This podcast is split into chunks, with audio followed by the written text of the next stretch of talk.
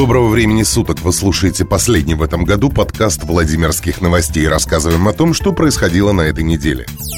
Во Владимире отменили все новогодние массовые гуляния.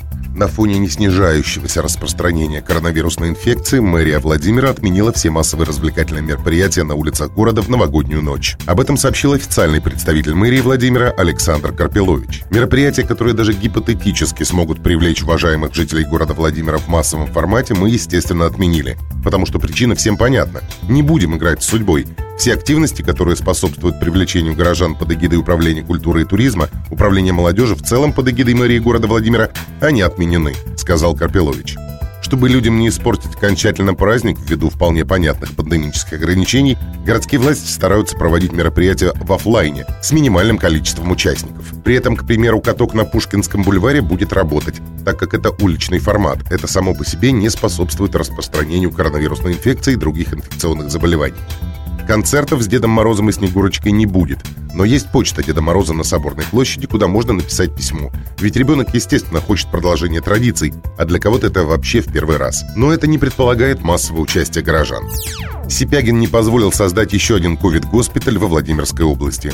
Губернатор Владимир Сипягин рассмотрел депутатский запрос от председателя Заксобрания Владимирской области Владимира Киселева. Чиновники обсуждали проведение капитального ремонта здания инфекционного отделения больницы в Кольчугино. Решался вопрос о перепрофилировании отделения в ковидный госпиталь. Сипягин отказал Киселеву в его просьбе. По словам губернатора, была создана специальная комиссия из представителей департаментов здравоохранения и архитектуры. Чиновники посовещались и решили, что капитальный ремонт здания Кольчугинской больницы нецелесообразен. Слишком большие затраты.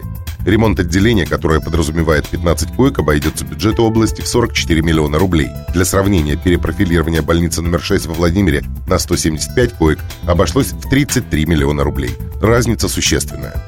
И все же капитальный ремонт инфекционного отделения больницы в Кольчугино можно провести. В регионе существует программа «Модернизация первичного звена Владимирской области на 2021 год». Районная больница входит в эту программу. Главу Владимирской области облили грязью за низкие выплаты детям войны. На этой неделе в соцсетях губернатор Владимир Сипягин опубликовал информацию о том, что все жители региона, которые родились в годы войны, получат дополнительные выплаты. Каждому пенсионеру причитается по 1040 рублей ко Дню Великой Победы. На 40 рублей больше, чем в прошлом году. Выплаты устанавливаются на год, исходя из возможностей регионального бюджета. Очень важно, что несмотря на непростой период, мы смогли их сохранить.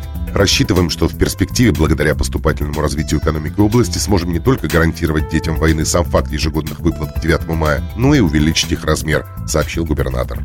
Вот только местные жители отреагировали неоднозначно. Многие решили, что прибавка 40 рублей – это насмешка над пенсионерами. Пресс-секретарь Владимирского губернатора Ольга Петрова в своем интервью сказала, что выплата мала, но хорошо, что она вообще есть. Владимирская область – одна из ограниченного круга субъектов, где статус детей войны признан и в принципе есть какие-либо выплаты этой категории граждан, прокомментировала Ольга Петрова.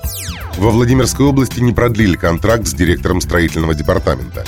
25 декабря 2020 года станет последним рабочим днем для директора Департамента архитектуры и строительства Владимирской области Михаила Романовичева. Об этом сообщили источники в строительных компаниях региона. Якобы продление годичного контракта с Романовичевым не состоится по инициативе вице-губернатора Романа Гадунина. Напомним, Михаил Романовичев был назначен директором Департамента строительства и архитектуры Владимирской области 27 декабря 2019 года. С ним заключили годичный контракт. До конца марта текущего года Романычев подчинялся вице-губернатору Александру Байеру. Он, кстати, до назначения во Владимирскую область также работал в Нижегородской области. А позже сменившему его Роману Гадунину. Это был последний подкаст Владимирских новостей в 2020 году. Мы поздравляем наших слушателей и читателей с наступающим. Здоровья и удачи вам!